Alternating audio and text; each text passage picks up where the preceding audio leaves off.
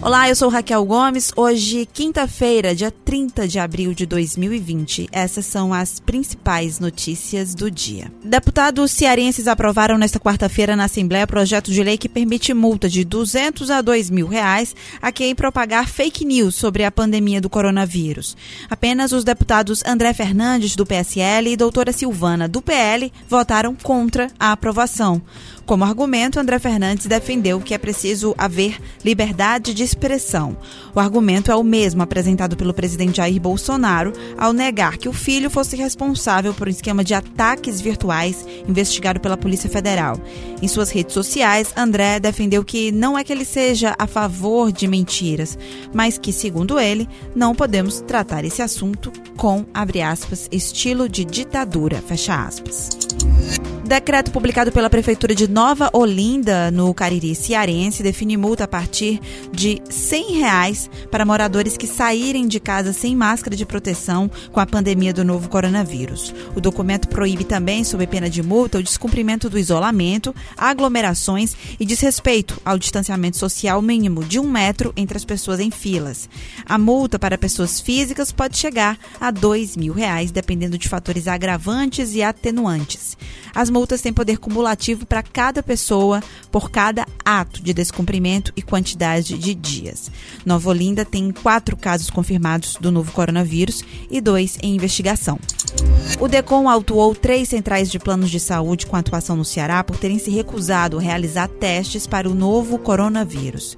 Após o recebimento de denúncias, o órgão de defesa do consumidor realizou vistorias e constatou as irregularidades. Foram investigadas e comprovadas denúncias contra a Unimed Ceará, a Unimed Fortaleza e o Apivida. De acordo com o Ministério Público, as organizações estão passíveis a penalidades administrativas, desde multa até interdição. A Unimed Fortaleza afirmou que foi notificada do caso nesta quarta-feira e que iria responder ao Ministério Público no prazo determinado. Já a Unimed Ceará informou que vai averiguar o recebimento da autuação com o setor jurídico e depois vai se posicionar.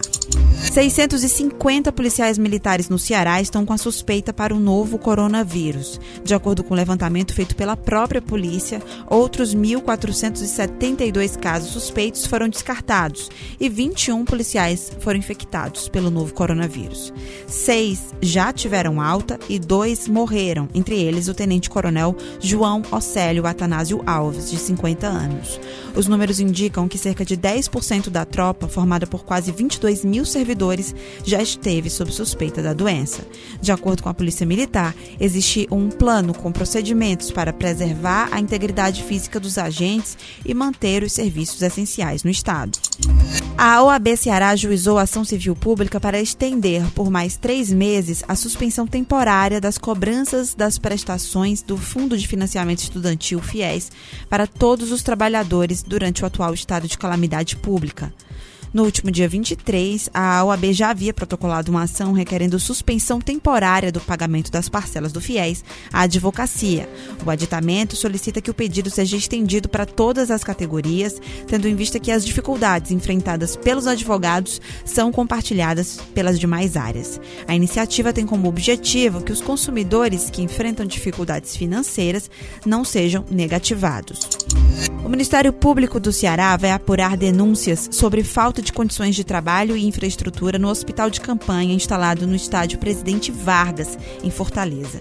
As denúncias foram feitas formalmente por médicos e, diante disso, o Conselho Regional de Medicina determinou uma fiscalização na unidade. Após inspeção que durou três horas na tarde desta quarta-feira, o médico Roberto da Justa elaborou relatório que indica, segundo ele, problemas graves que são comuns à natureza de um hospital de campanha. Após a análise do relatório, a promotora Ana Cláudia Uchoa vai intimar a Secretaria de Saúde do município para que responda em no máximo cinco dias a uma série de denúncias feitas por médicos e outros profissionais da saúde. O novo coronavírus já levou luto e sofrimento à família de 458 pessoas no Ceará até a manhã de hoje. De acordo com a atualização da Secretaria de Saúde do Estado, até agora são 7.532 casos confirmados da Covid-19 e 21.726 casos suspeitos. A taxa de letalidade da doença é de 6,1% e Fortaleza concentra a maioria das mortes, com 355 óbitos. O cemitério público municipal Bom Jardim, em Fortaleza, vai receber mais de 22 mil novas vagas de sepultamento devido ao aumento de óbitos causados pela Covid-19. Segundo a Prefeitura, a ampliação do maior cemitério da cidade ainda não tem data definida, mas a previsão de entrega é de 90 dias após o início das obras. Além disso, nove novos coveiros devem passar a fazer parte da equipe do equipamento.